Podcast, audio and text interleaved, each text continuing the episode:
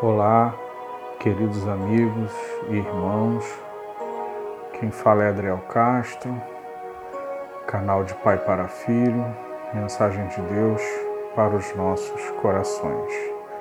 A meditação de hoje está no Salmo 139. Vamos falar sobre a onisciência de Deus. Senhor, tu me sondas e me conheces Sabes quando me sento, quando me levanto e acompanhas o meu pensamento. E onde quer que eu esteja, discernes a minha caminhada e a minha pousada. E estás a par de todos os meus intentos. Porquanto a palavra ainda não chegou à minha língua, e tu, ó Eterno, já a conheces completamente. Tu me envolves por trás e pela frente e põe sobre mim tua mão. Tal conhecimento é para mim demasiado maravilhoso, tão elevado que não posso compreender totalmente. Para onde poderia eu fugir do teu espírito? Para onde poderia correr e escapar da tua presença? Se eu escalar o céu, aí estás, se me lançar sobre o leito do mais profunda sepultura, igualmente aí estás. Se eu me apossar das asas da alvorada e for morar nos confins do mar, também a tua mão me conduz. Tua destra me ampara. Se eu cogitar as trevas, ao menos haverão de me envolver, e a luz ao meu redor se tornará em noite. Constatarei que nem as mais densas trevas são obscuras para o teu olhar, pois a noite brilhará como o meio-dia, porquanto para ti as trevas são luz. Deus é tremendo. No Éden, Adão e Eva tentaram se esconder da presença de Deus, mas não conseguiram. Não há lugar que possamos fugir da presença de Deus. O buraco mais profundo da Terra tem 12 mil metros de profundidade. Fica na Rússia. Caso queira se esconder lá, mesmo assim, não poderá fugir da sua presença. Não vai conseguir se esconder de Deus. Nos oceanos existe a Fossa das Marianas. É o local mais profundo dos oceanos e tem aproximadamente 11 mil metros de profundidade. E mesmo assim, não poderíamos fugir da Sua presença. O pecado nos cria esse desejo de fugir e não querer ouvir a voz de Deus. Mas Deus, como o pai na parábola do filho pródigo, Deus está de braços abertos a lhe esperar. Ao ouvir e sentir o Espírito Santo de Deus falar com você, falar com você hoje, não endureça seu coração.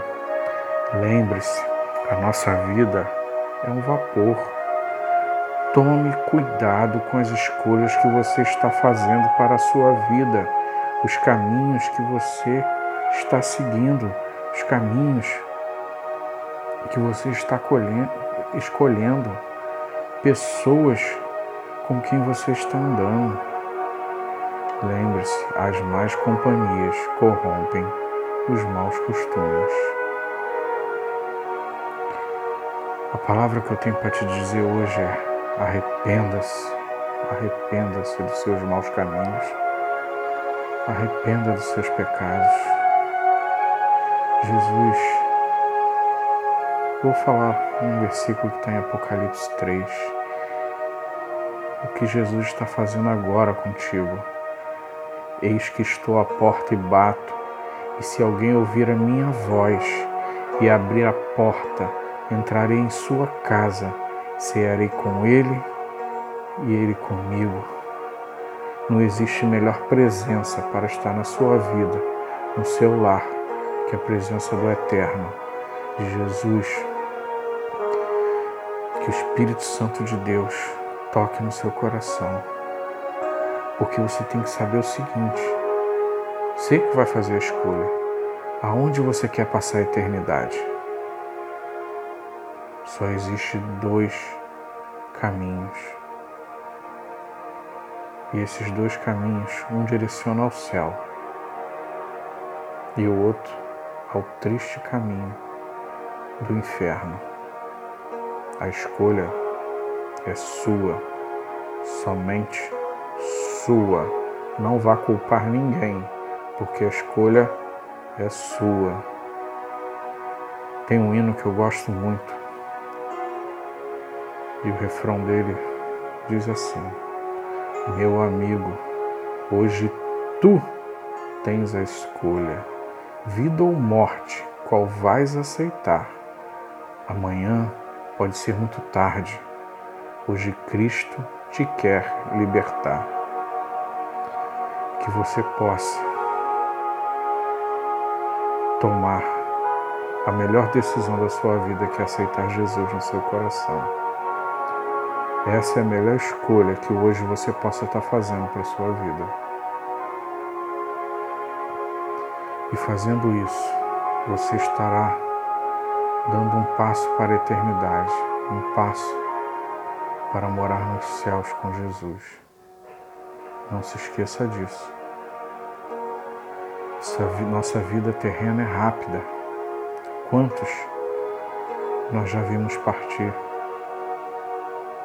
E a gente não sabe. Alguns a gente sabe que tomou a melhor decisão na vida, outros espero que eles tenham tido tempo de tomar essa decisão, porque é muito rápido.